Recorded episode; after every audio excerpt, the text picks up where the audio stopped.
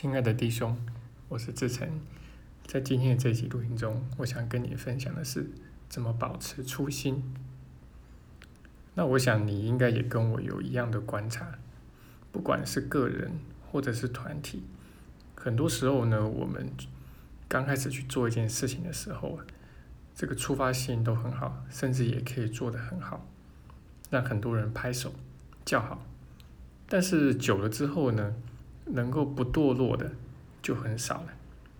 这不管是商家、是企业、是慈善组织、是宗教灵性组织，好像都有这样子的现象。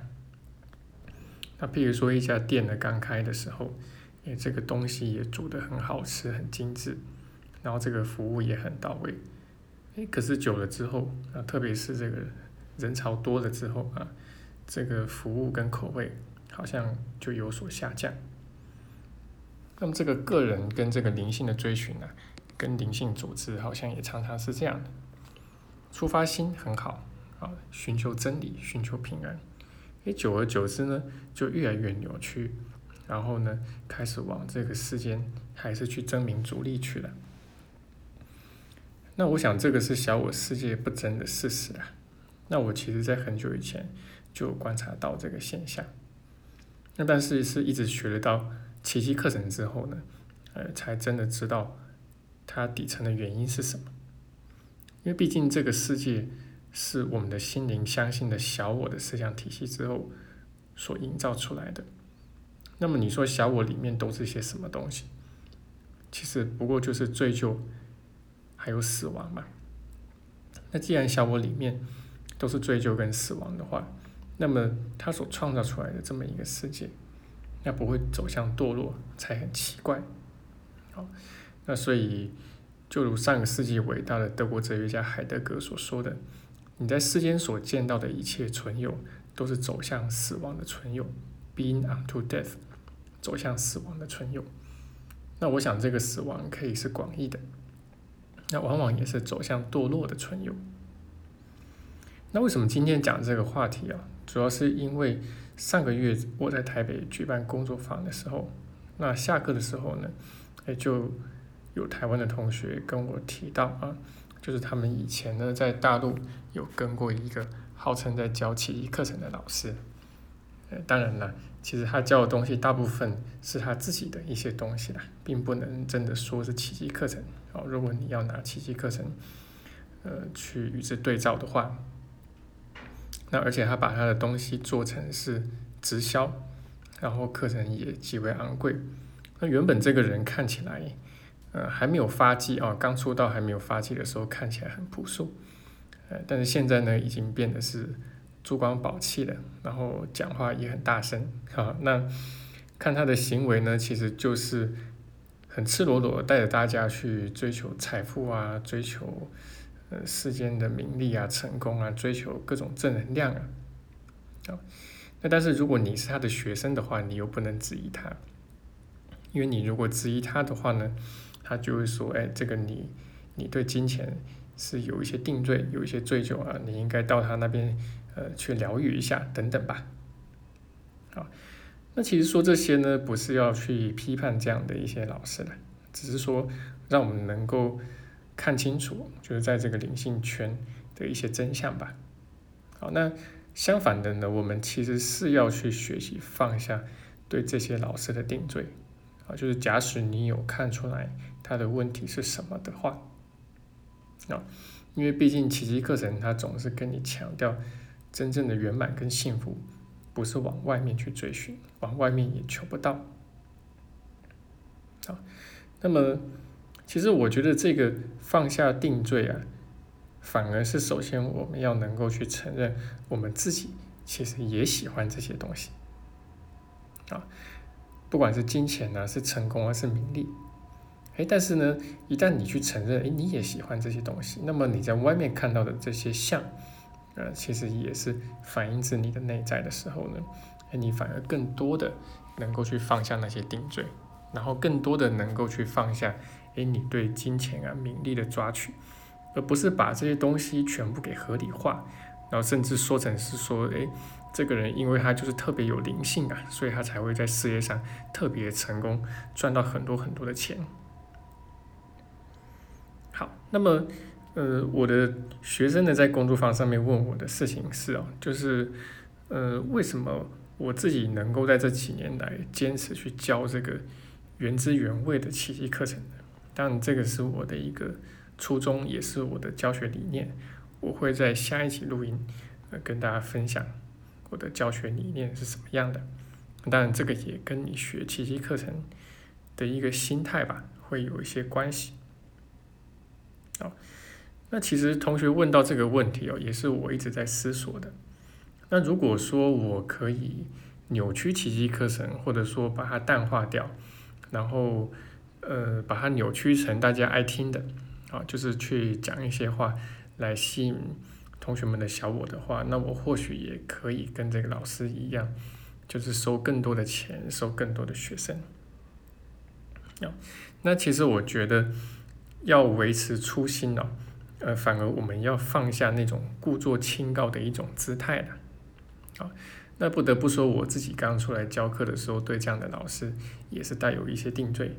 甚至我都不承认他们就是我的同业，但不管怎么样，比较重要的还是拉回到自己里面啊，就是我刚刚说的，去看到说，诶，其实这些外在的东西，我们何尝不喜欢呢？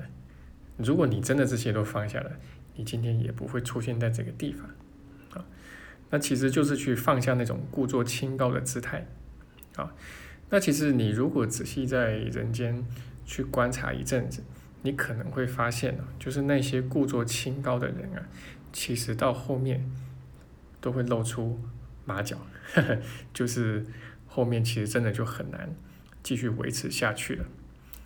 有各种原因的，不过可以去觉察看看。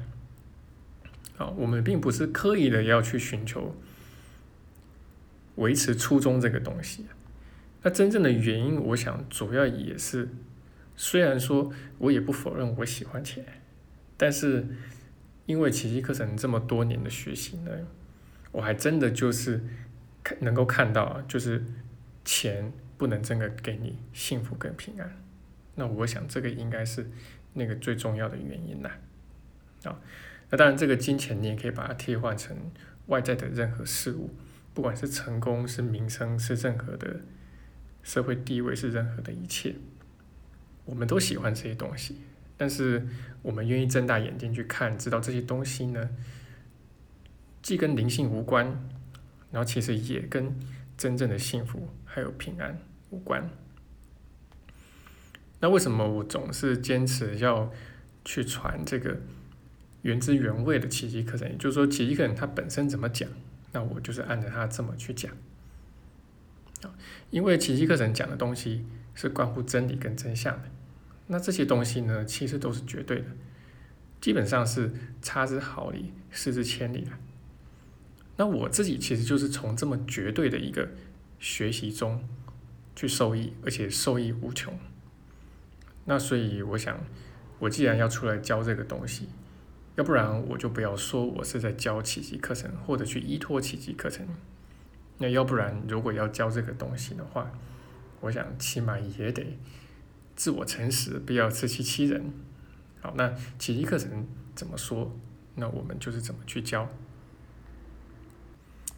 那在日常生活中，也是要保持这样的一种诚实。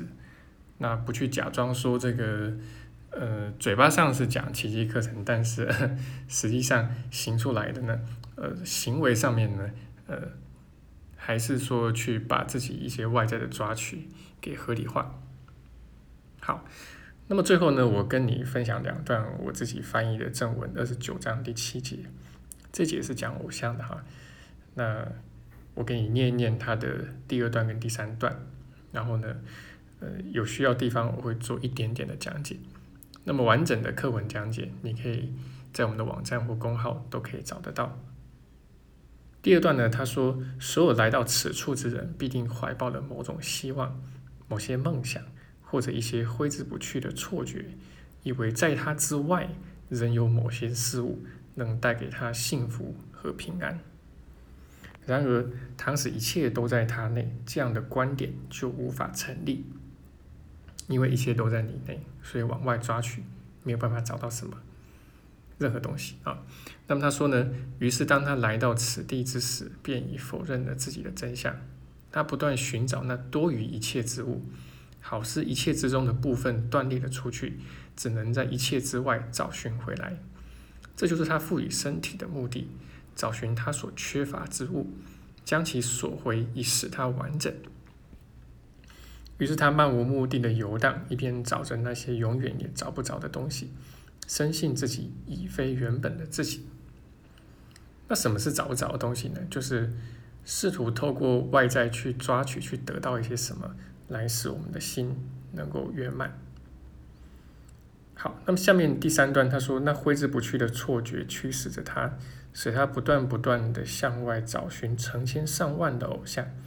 而所有的偶像终会破灭，仅于其一。他不明白自己追寻的偶像不过是自己的死亡，因为他早晚要死。